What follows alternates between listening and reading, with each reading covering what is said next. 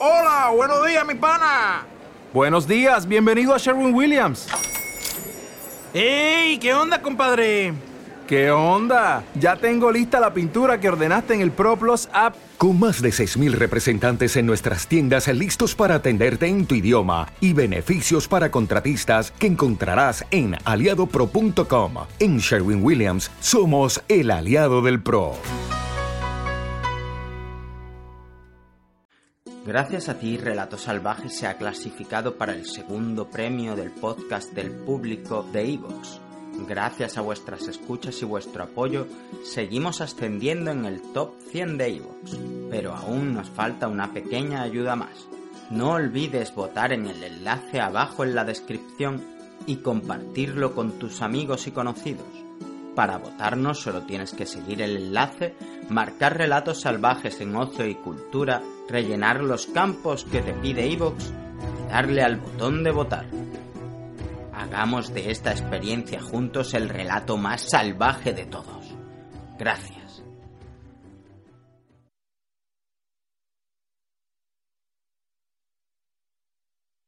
Las hermanitas de Eluria. Un relato de la Torre Oscura de Stephen King. 1. Tierra llena. El pueblo vacío. Las campanas. El chico muerto. El vagón volcado. La gente verde. En un día en tierra llena tan caluroso que parecía sorber el aliento de su pecho antes de que pudiera verlo, Roland de Gilead llegó a las puertas de una villa en las montañas de Satoya.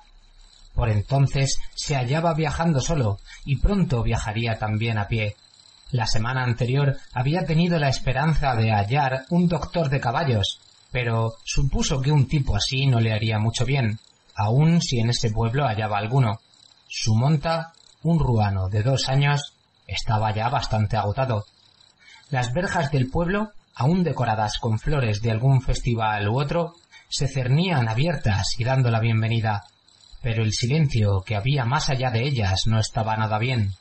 El pistolero no escuchaba el casqueteo de caballos, ni el retumbante sonido de las ruedas de un vagón. No había griterío de comerciantes en el mercado.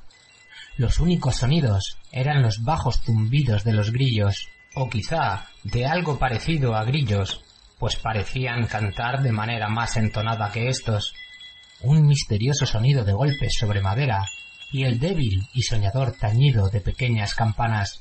También las flores, que se enroscaban sobre las vigas de hierro forjado que adornaban las verjas, estaban muertas desde hacía tiempo.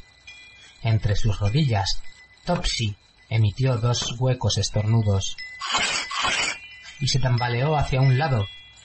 Roland desmontó en parte por respeto al caballo, en parte por falta de respeto a sí mismo. No quería romperse una pierna bajo Topsy, si Topsy elegía ese momento para rendirse e ir a medio galope hacia el claro al final de su camino.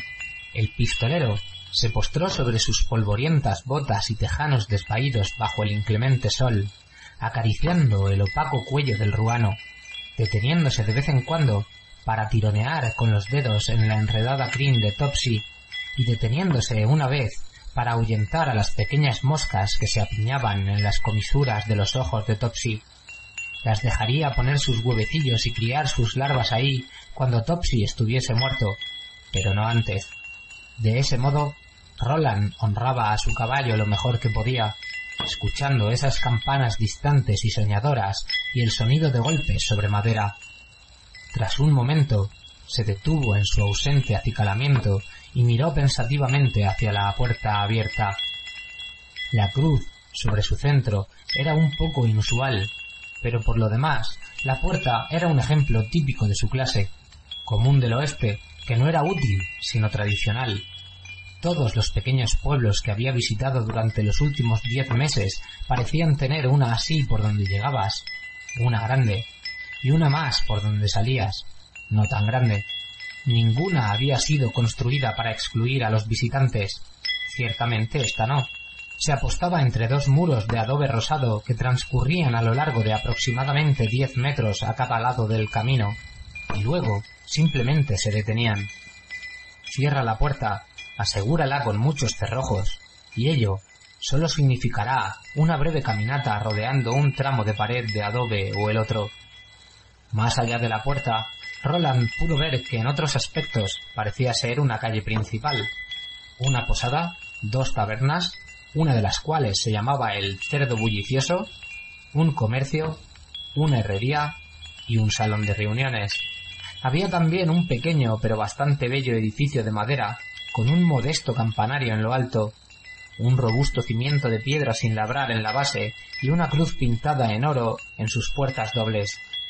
La cruz, como aquella sobre la puerta, marcaba este sitio como un lugar de veneración para aquellos que creían en el hombre Jesús.